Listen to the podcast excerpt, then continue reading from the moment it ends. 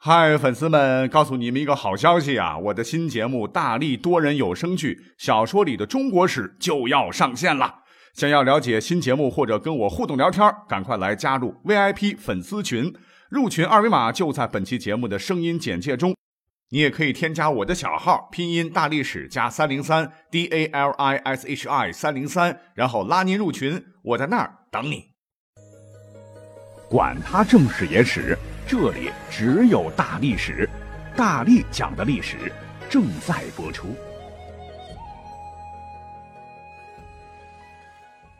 大家好，欢迎收听大历史。昨天不小心口误啊，因为自媒体就我一个人，采编播，把这个郭家的字啊叫奉孝，结果呢是说成了吕布的这个奉先啊，好家伙！这晚上睡觉就梦见吕布拿着方天画戟啊，追到我屁股后边断着啊，要砍死我啊，直接砍了整整一晚上。那已经改过来了哈，呃，也感谢各位听友的这个批评指正。那我们之前讲过哈，这个古人的最佳 CP 啊，我们今天呢就来讲一个相反的吧啊，讲一讲古代经典的死对头的故事。俗话说得好啊，不是冤家不聚头啊，那历史上著名的冤家确实很多。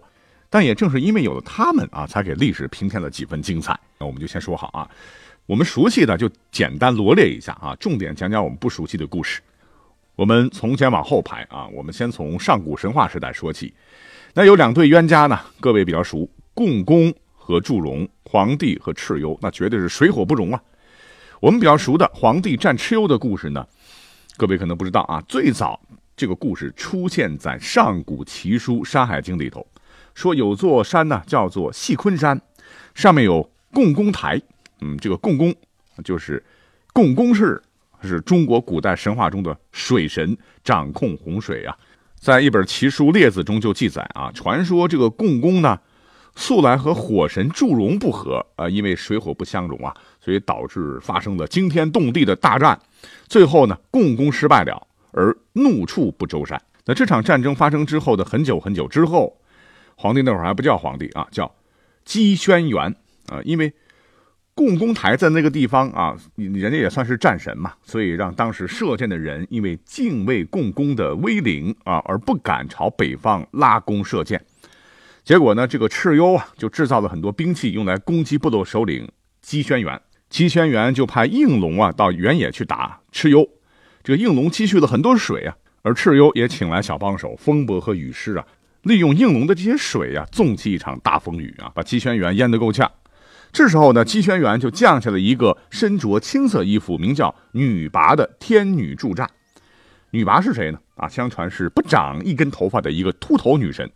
她所居住的地方呢，天不下雨啊，于是呢，这个雨就被这个女魃给止住了。蚩尤最后被杀死了。总之吧，这对冤家捉对厮杀，蚩尤最后败了啊，轩辕击胜了。因为大战发生的地方呢是当时的涿鹿郊野，那这一场著名的战役也使姬元轩名震当时的世界，华夏民族当时的各个部落酋长都尊称他为天子，因为皇帝者黄色的土地嘛。姬轩辕因为又有土德之瑞啊，也被尊为皇帝啊，这也是皇帝的由来。我们接着往后走啊，那第二对要讲到的历史上有名的冤家呢，便是战国时期的孙膑和庞涓。这两个人都是鬼谷子的徒弟了，但是庞涓很阴险，知道师弟孙膑的才能远在自己之上，所以在魏国啊，庞涓受了魏王的重用之后，指挥着魏军是横行中原，战无不胜。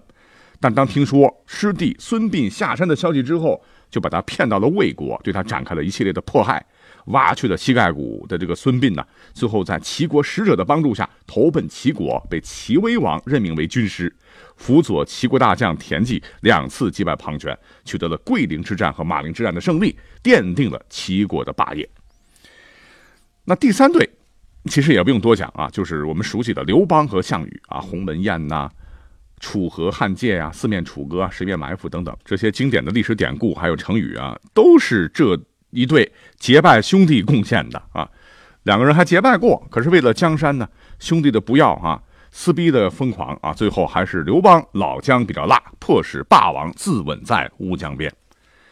第四对，我认为啊，应该就是诸葛亮啊 vs 司马懿。我经常看到有网友发帖啊，就是问这个司马懿这个撕逼诸葛亮，谁更厉害？云云。那小说里头《三国演义》当然诸葛亮最厉害了啊，而实际在历史上这个问题从古至今一直是争论不休啊。有人说论智慧司马懿不如诸葛亮，论志向诸葛亮不如司马懿。那还有人说论军事能力诸葛亮可能是更胜一筹，论政治能力则司马懿更胜一筹。云云。其实啊，有专家就说了，说天时地利人和啊，蜀国当时根本就不占优势。这个阿斗呢，又是扶不起，蜀国根本就没有前途啊。诸葛亮是愚忠，只是延缓了蜀国的灭亡。而真实的司马懿呢，老谋深算，隐忍功力非凡呐，而且教子有方，亲力亲为，为结束生灵涂炭、国家大分裂的战乱局面，让中华大地重回大一统，是有很大功绩的啊。总之吧，这两对大冤家。都是神一般的存在啊，各有各的优劣，那谁强谁弱真的是很难分得清啊，所以把它摆出来，您自个儿来判断吧。第五对冤家呢，我要重点讲一讲啊，那就是三国时期的嵇康和钟会。嵇康这个人物可能听过的比较多，但是不太熟悉，对吧？嵇康是曹魏当时著名的名士，家境比较富裕，出身也比较好啊。更让我们气愤的是，还长得比较帅。《晋书》曾经说，他颜值啊非常高啊，身高一米八八，潇洒风流，风度翩翩呐。而且不管穿什么衣服，不管打扮与不打扮，都是那样的卓而不群，引人关注啊。这不是天生 model 吗？啊，那嵇康的朋友山涛啊，曾经形容他是清醒时站如松，坐如钟，喝醉以后呢，更像玉山江岛一样美啊。这个评价太高了。除了帅。嵇康的这个文字啊，书法诗词，在当时也达到了很高的水准，是位多才多艺的全能式学者，又是当时竹林七贤的领袖人物。可是悲剧的是，他性格，哎，非常的阔达狂放啊，而且纵意傲散，对礼法之事不屑一顾，是一个不济之才。那嵇康早年呢，曾经当过曹魏政权中的中散大夫。本人呢也是娶了曹操的孙女儿为妻，曹家的女婿。但是后来随着司马氏夺权野心的日益明显，朝中争斗的很厉害，不少人就纷纷隐居了。他呢也是辞官不做了，在山阳，就是今天的河南修武这个地方隐居起来，叮叮当当的以打铁为业。而他的这个死对头钟会呢，在魏国也是出身名门呐，是曹魏大臣、书法家钟繇之子。呃，史书记载是敏慧速成，少有才气啊。钟会是少年得志，十九岁就入仕了哈，为秘书郎，三年以后升为了尚书郎，二十九岁就已经晋封为关内侯啊。本来这个钟会呢，对年长几岁的嵇康啊，还是蛮钦佩的，就想粉他。可是嵇康不喜欢当官的啊，回回就是拒绝了钟会的要求。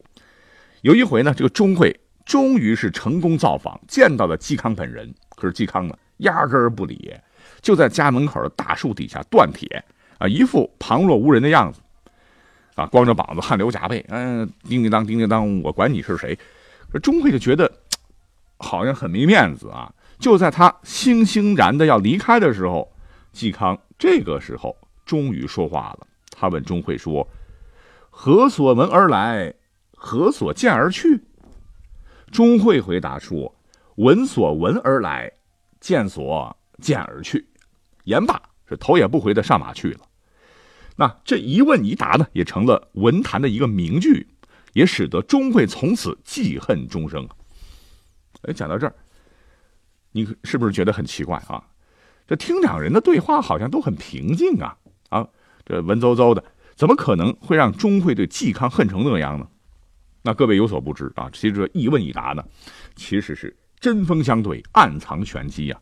因为钟会啊，刚讲的是个年轻有为的高官，他弓下腰是放低姿态，无非呢，也是想得到名士嵇康的认可。从内心来说呢，也是代表着司马集团作为礼贤下士的征服者而来，要希望能够从已经混到打铁这份上的嵇康那里得到他想要的这种奉迎和允诺。可是嵇康呢，给他的感觉非常的傲慢。你说我这么大人物跑到你这个穷乡僻壤，你竟敢不理我？哎，我要走了，你还趾高气扬的问我说：“哎，小子，来一趟找爷，是听说了什么？又见到了什么，就要拍屁股走吗？你们这些当官的口口声声说礼贤下士，不过就是装出来的虚伪货。钟会当时内伤了啊，所以他才会冷冷地说：“闻所闻而来，见所见而去。”也就是说，我是听到你有才啊，所以才看你，看见了你才知道，哈哈，不过如此啊！你以为你是谁？真是枉我敬仰你，想替朝廷收罗你这个人才，结果这般傲慢嚣张无礼，真是盛名之下，其实难副也。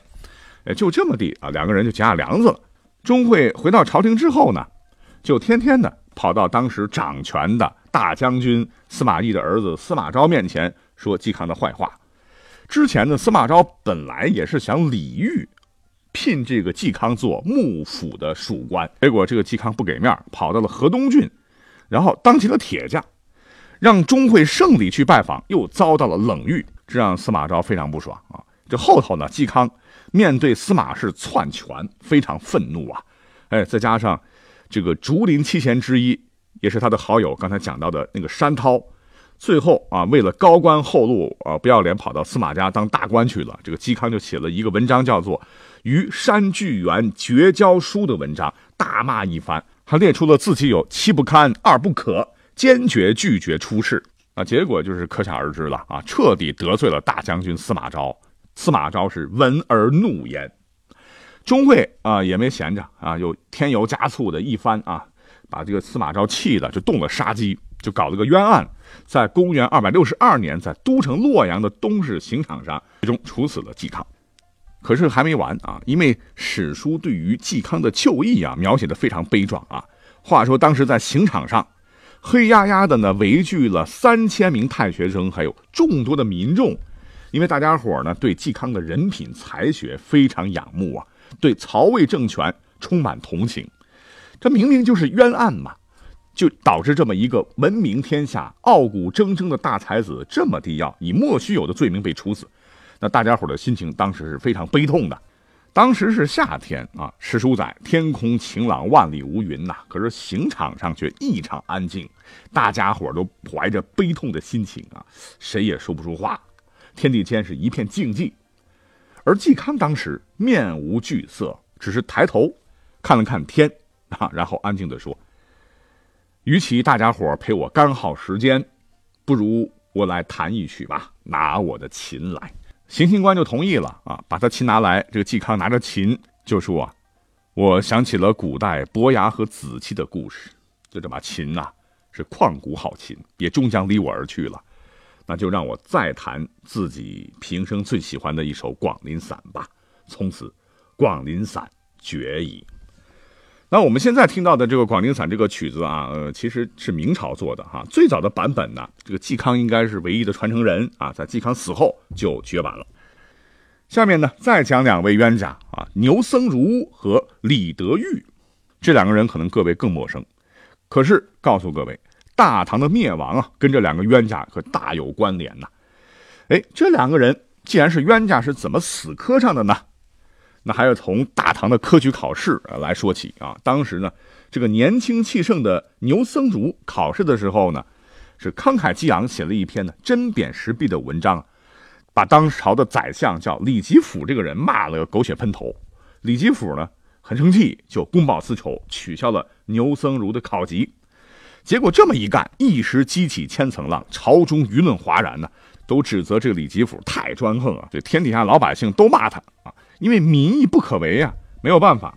当时的唐宪宗啊，只得将这个李吉甫外放到地方了啊，那那是必死无疑的啊。而这个李吉甫呢，就是李德裕的父亲。后来牛僧孺和李德裕这个官呢，都做得非常非常大，在朝廷当中是势均力敌呀。历史课本也讲过哈，中晚唐是一个宦官专权非常厉害的时代。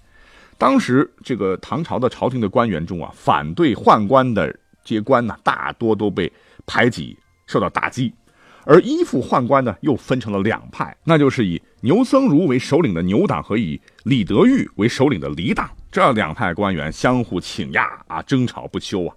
从唐宪宗时期开始，直到唐宣宗时期才结束。闹了整整四十年，历史上呢也把这次朋党之争称之为牛李党争。